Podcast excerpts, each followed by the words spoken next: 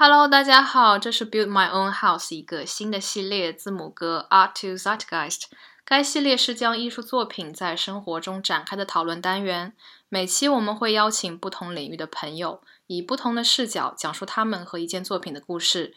这属于私密的讲述，也属于公开的讲述，但最重要的是，它属于一个个具体单位的讲述。那本期呢，我们非常高兴邀请到宇章来作为我们字母歌系列的第一位朋友。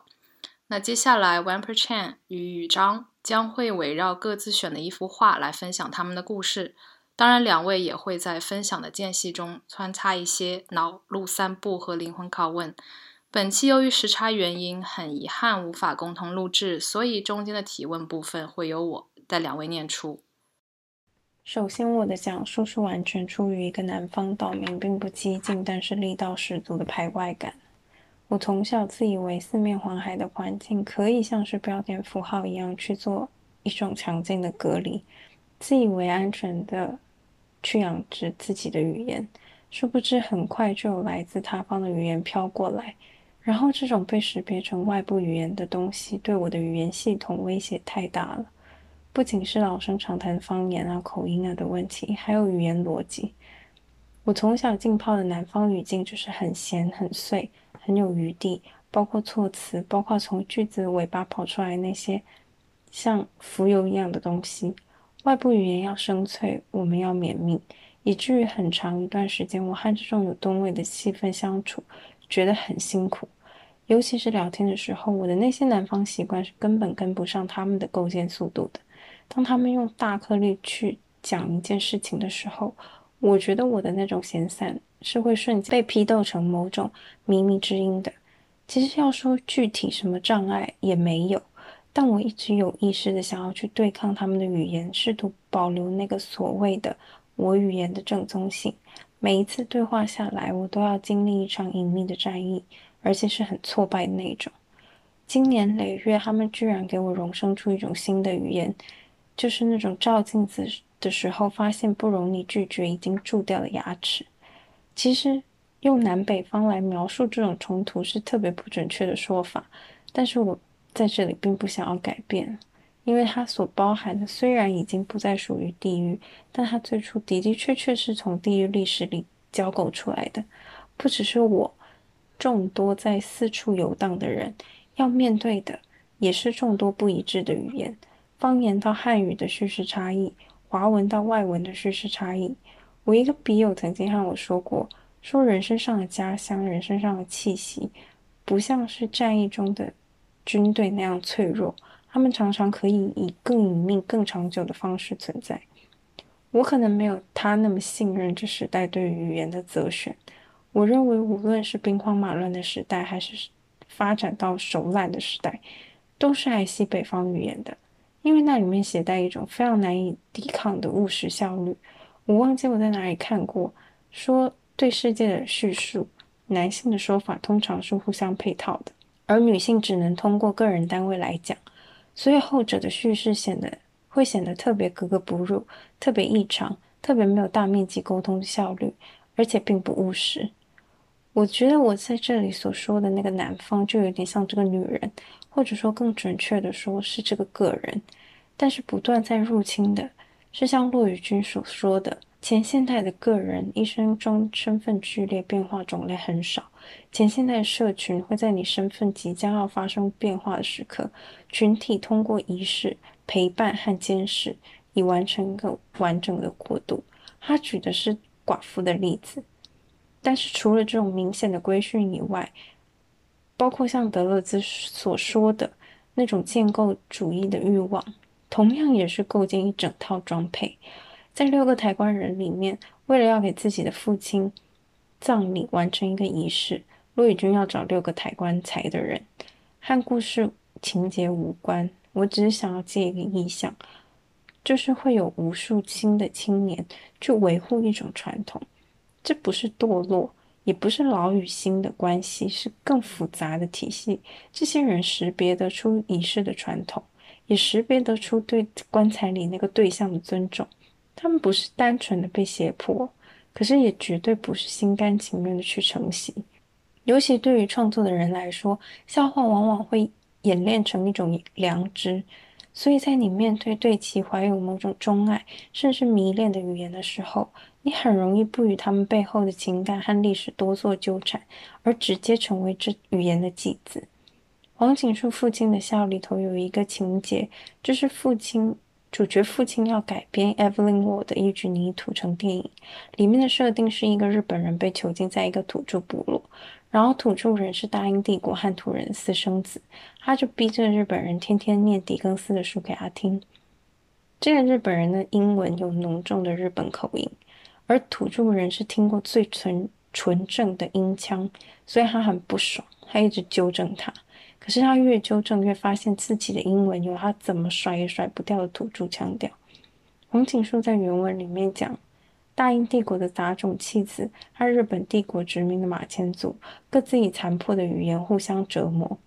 如果以更个人的经验来讲的话，这是我一直以来信赖的那些写作，我拙劣的模仿，新生出想要属于他们的愿望，或者是干脆成为这些语言的愿望。但他们彼此也在自相残杀。讲回伊凡雷帝世子，我刚刚所讲的都是希望能够产。尽力阐述清楚这一幕发生在我身上的前提。列兵画的那个伊凡雷帝，在画面里是一个颓唐恐惧的老头，他是一场厮杀的幸存者。我们且不说他是赢家哦，因为他肉眼可见的比他儿子那具更有光泽的尸体更没有生机。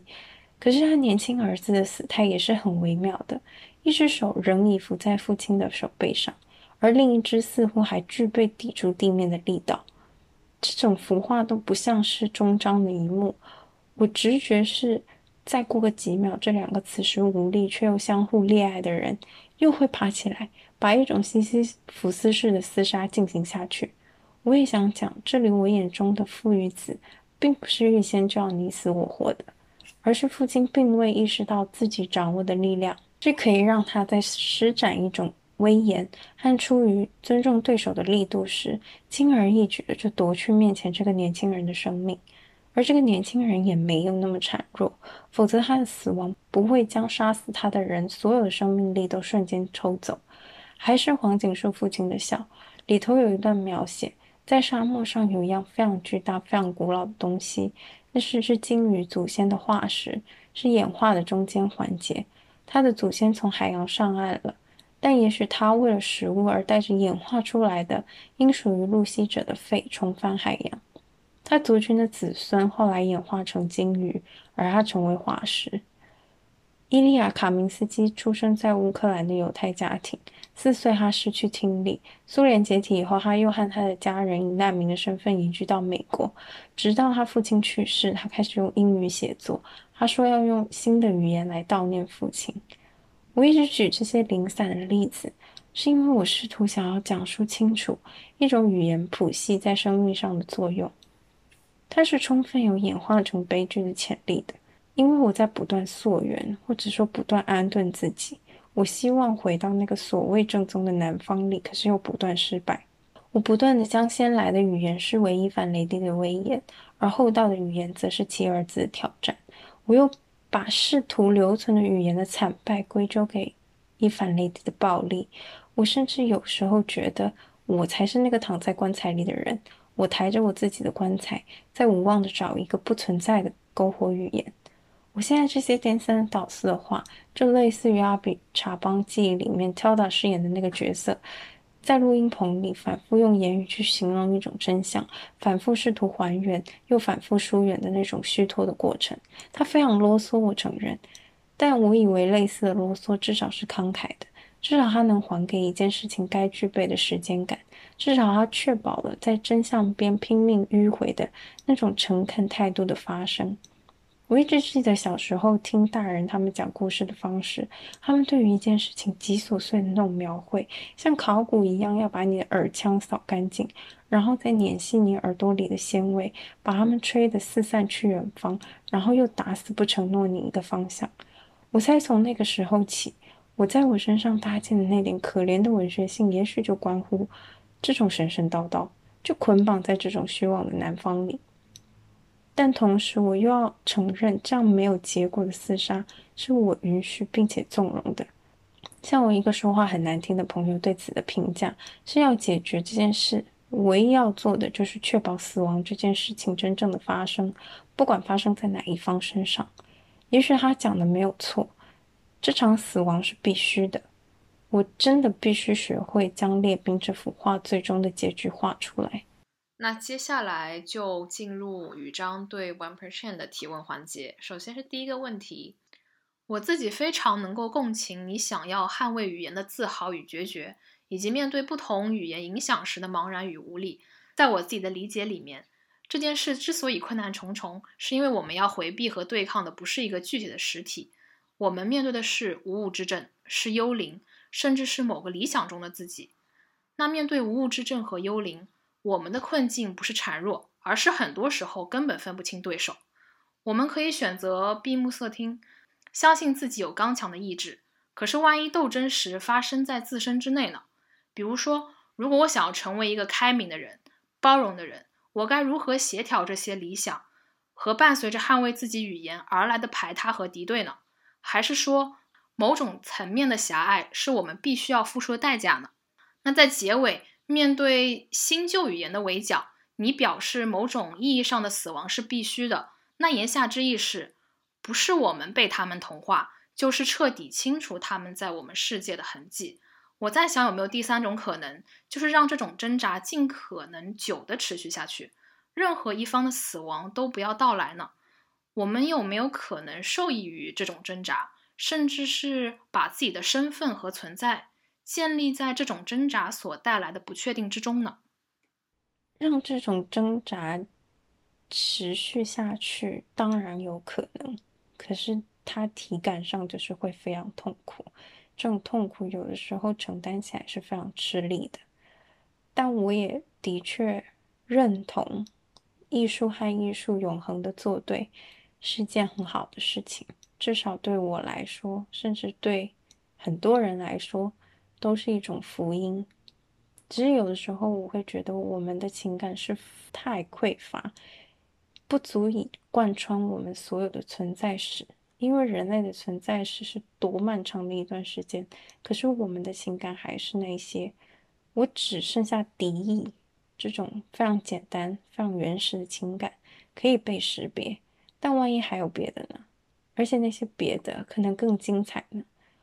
这可能是我唯一还愿意让这一切继续悬而未决的原因。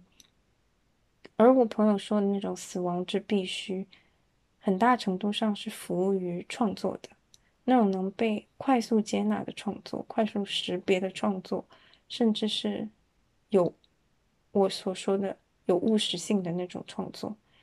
但我好像早就认命了，我不属于他们其中的一员，所以我可能也不会接纳这种死亡。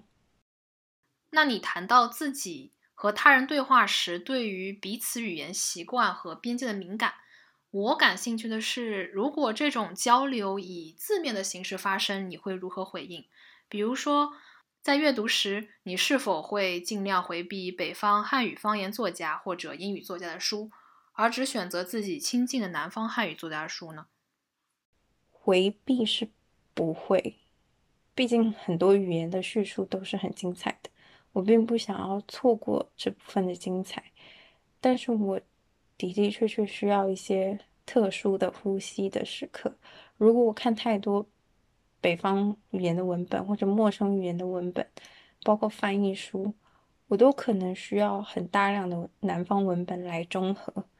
我不是很乐意习惯北方语境，虽然我已经有足够依赖南方语言了。大家好，我是宇章。我平时喜欢思考跟美、善、自我以及爱相关的问题。疫情期间呢，我看了一些画，嗯，尝试用自己的方式去接近这些画。今天想和大家分享的，就是我看了马蒂斯的一幅画以后，总结出来的观看棕榈树的六种方式。一，像装饰一样的棕榈树。这是一个室内场景，暗红色的桌子和摆在上面的水果和盘子帮我确认了这一点。桌面只有一角入画，剩余的三角在看不见的地方延伸。这张桌子需要足够宽敞，才能平衡一只硕大的蓝色圆盘和十一颗水果营造的拥挤感受。画家仿佛预见到了这一点，便让水果褪去了细节，连廓形也变得暧昧。于是那些橘色色块便具有了同时成为石榴和橙子的模糊性。无论在盘子里还是在盘子外，这些这些水果是抽象的水果。以至于画家可以任意替换它们彼此的位置，而不会改变它们给我留下的扁平感受。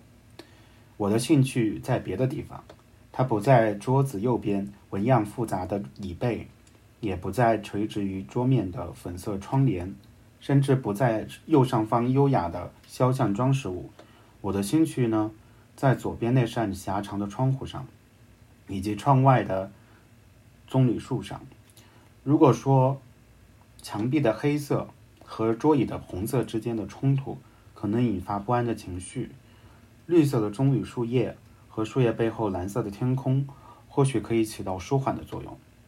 放射状的棕榈树叶将整个窗户占满，生命力旺盛的几乎要渗透进屋里来。被棕榈树填满的窗户失去了原有的纵深，变成了一幅平面装饰画，而那只盘子。变成了一面镜子，在折射光线的同时，分有了天空的颜色。二被困的棕榈树，这幅画完成于一九四七年，年近八十的马蒂斯正在经历一次重大的人生转折。两年前，在给女儿的一封信中，马蒂斯决绝地说道：“现在对我来说，绘画已经结束了。绘画热情的消退，很大程度上源自于体力的衰退。”自从一九四四一年接受腹部肿瘤切除手术之后，马蒂斯的身体状况已经无法保证绘画所需的时间和精确。于是他开始把精力投向剪纸，一种便于操作的雕塑。这幅画就是马蒂斯在剪纸时期的创作，是他漫长的绘画生涯戛然而止后的叹息。从屋内看向窗外，棕榈树好似被困在了窗户里。它或许是晚年的马蒂斯长期卧病在床的一个隐喻。疫情初期居家隔离时期，我第一次接触到这幅画，顺理成章的把棕榈树当做我自己的处境的一个隐喻。在对的时间与相似的情境之下，我和这幅画产生了更深的认同。黑色的墙壁成了单调而乏味生活的底色，触手可及的棕榈树。则是内心因为压抑而被无限放大的渴望，对更开阔、更自由的生活的渴望。按照荣格的说法，我和这幅画在疫情期间的相遇，构成了某种神秘的共识关系，一种对我个人的生命经验而言格外富于意义的巧合。三，一扇只看得见棕榈树的窗户。据说马蒂斯的画所画的那个工作室。其实有两个窗户，前窗将他所在的旺斯小镇的风景尽收眼底，后窗呢，则朝向草木幽深的花园，里面竟是尽层层叠叠的棕榈树叶。可是为什么马蒂斯选择画一扇只看得见棕榈树的后窗呢？马蒂斯留下的文字对此没有现成的解答。按照常理。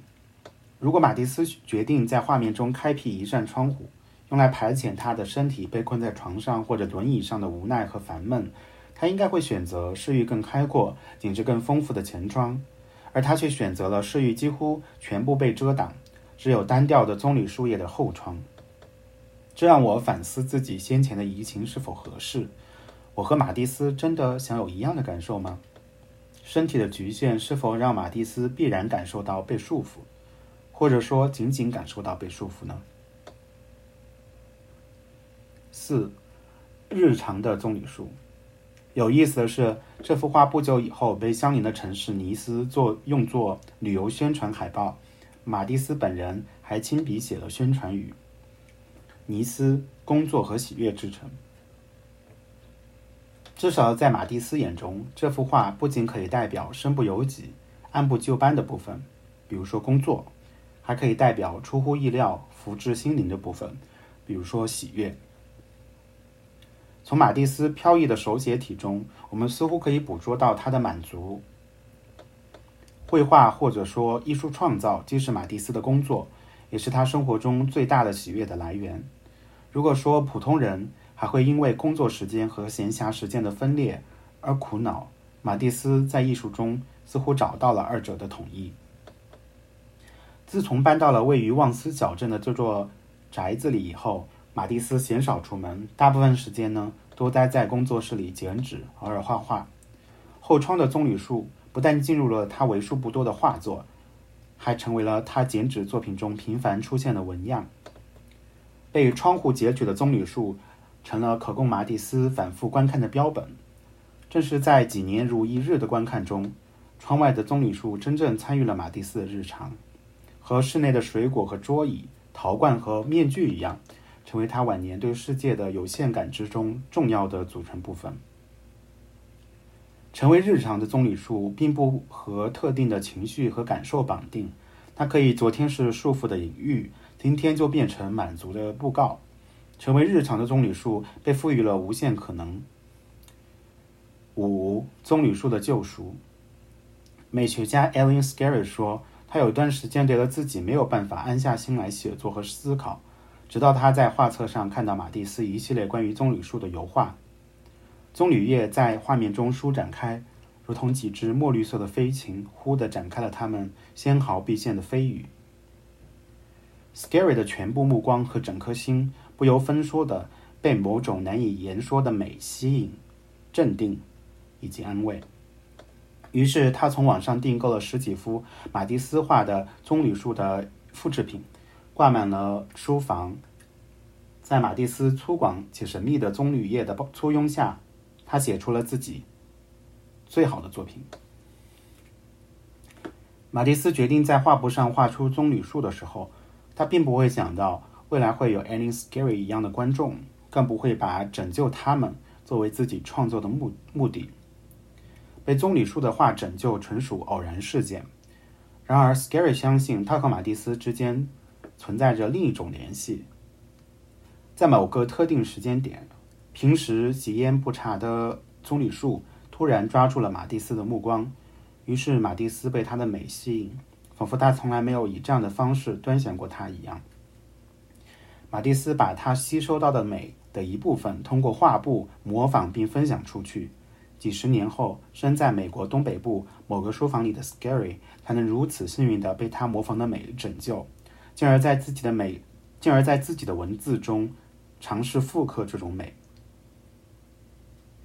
站在美的衍生的角度来看，每一个模仿美的人都在传承美的链条中承担着不可磨灭的角色。马蒂斯和 Scary 的亲近，不但因为他们都是美的模仿者。而且，因为他们之间还存在着因果联系，即 Scary 对美的模仿直接受到马蒂斯的模仿的启发。六，新的棕榈树。里尔克曾经劝告青年诗人说：“眼睛的工作已然完成，现在你需要着手内心的工作了。”晚年的马蒂斯其实早已完成了属于自己的眼睛的工作。当他着手内心的工作时，他不再受到眼前的世界的制约。从这个意义上讲，画中的棕榈树并不必然是他房间的后窗的真实写照，甚至不一定受到他的启发。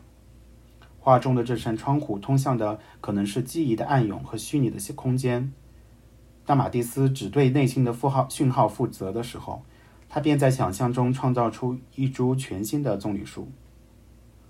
这株全新的棕榈树既不属于过去。也不属于现在，因为它永远是尚未存在。那接下来是 One Percent 给予章的问题。我曾经不晓得因为什么，非常笃定我在哪里的文章当中看到过马蒂斯的中间名是 hair 头发。我甚至发过一个梦，梦见我自己匆匆剪下一段发尾，寄到远方去。我觉得那是非常赤裸、无比开朗的威胁。但是我之后怎么也找不到这篇正是马蒂斯中间名的文章，以至于我梦中送出的威胁也变得非常虚假。你第一次把这幅画发给我的时候，我也许是被窗户里的棕榈树枝叶游说到了。我又不信邪的搜了一次马蒂斯的中间名，这个神秘的中间名再也没有出现。那棕榈树长得太奇怪了，甚至不像是从地上长出来的，而是一棵横着飞驰过来要破窗而入的树。你说你带入了疫情的心情困境，那如果你把它当做一棵即将飞入屋内的棕榈树呢？你觉得下一秒这个房间会发生什么呢？或者你乐意猜猜我直觉看到的和你相反的理由有可能是什么吗？棕榈树飞入屋内是有可能的，甚至我一开始也想往这个方向去想，后来打住了，是因为我觉得棕榈树入侵的姿态和美似乎有一种冲突。在我的理解里，美更多的还是与协和的结构相关，主要带给人愉悦而非危险。在屋内的陈设已经制造了某种不安的情况下，我想要找到平衡它的力量。屋外的棕榈树是似乎成了便便宜之举。所以在我的眼中，马蒂斯即便到晚年，他的画依然存在着某种或隐或显的平衡。可是，如果棕榈树确实飞入屋内，我想那会彻底的混淆人与自然的界限。棕榈树就不再作为装饰或者静态的标本，而成为主角，不断扩张的主宰者。这将是一个完全颠覆既有秩序的世界，是一个我暂时没有办法设想的世界。你平时有喜欢的家具吗？它们有什么具体的模样吗？有什么家具会堵住你的嘴、你的笔呢？我自己没有特别喜欢的家具。我现在住的房子大部分家具都是房东的，不是我的，所以我和他们的互动仅限于功能层面，极少涉及审美层面。所以，即便使用时间再久，我也只是习惯他们，而不会喜欢他们。至于有什么家具堵住我的笔和嘴，老实讲。我的写作过程很少被很少被物质性的物件或者环境阻碍。我坐在床上写过，坐地上写过，在餐桌上写过，在马桶上写过，甚至在灶台上也写过。我怀疑自己有时候甚至故意找狭窄逼仄的地方去写东西，仿佛只有给身体制造某种阻碍，思绪才能够才能够以一种补偿的方式变得通畅。我不知道你有没有类似的呃癖好。最后一个也许是题外话的问题吧。你提到里尔克的那句“眼睛的工作已然完成，现在你需要着手内心的工作了”。你觉得此刻的人们看见的东西还具备让他们一路走到心里的勇气吗？还是抱着发生在眼睛里的就停留在眼睛里好了的心情？对于很多事情。看到就够了吗？或者说，看到到底是为了什么呢？你说的很对，从眼睛的工作转向心灵的工作需要勇气，而这种勇气往往是匮乏的。这或许解释了我们之中众享乐者众多，而真正的艺术家缺少、稀少。艺术家往往啊需要在享乐之后审视自己的经验，复制自己的经验。在创造和二次创造中接近自己曾经体验到的真实。这里的每一步都可能被享乐者看作多余，甚至因为普遍的失败而变得无价值、无意义。面对这种惨淡的前景，艺术家需要勇气去相信，创造本身，即便没有形成结果，依然具有内在价值，也就是自己的存在具有内在价值。这是他们保证自己不重新变成单纯的享乐者的途径。话是这么说，可是我觉得，并不是每个人都需要成为艺术家。对于一部分人来说，能够完成眼睛的工作已经是非常幸运的了。这也是为什么我觉得里尔克的劝告有特定的受众，即年轻诗人，而不是所有年轻人。如果我们把里尔克的话当做鸡汤式的宣告进行泛化。就容易形成倾轧，仿佛那些没有转向或者暂时没有转向心灵工作的人，他们的人生就因此而变得残缺。我觉得这个暗示很不好。至于那些艺术家，我想他们转变的动力完全来自于自己，并不会因为自己的工作被周围人低看或者高看而受到影响。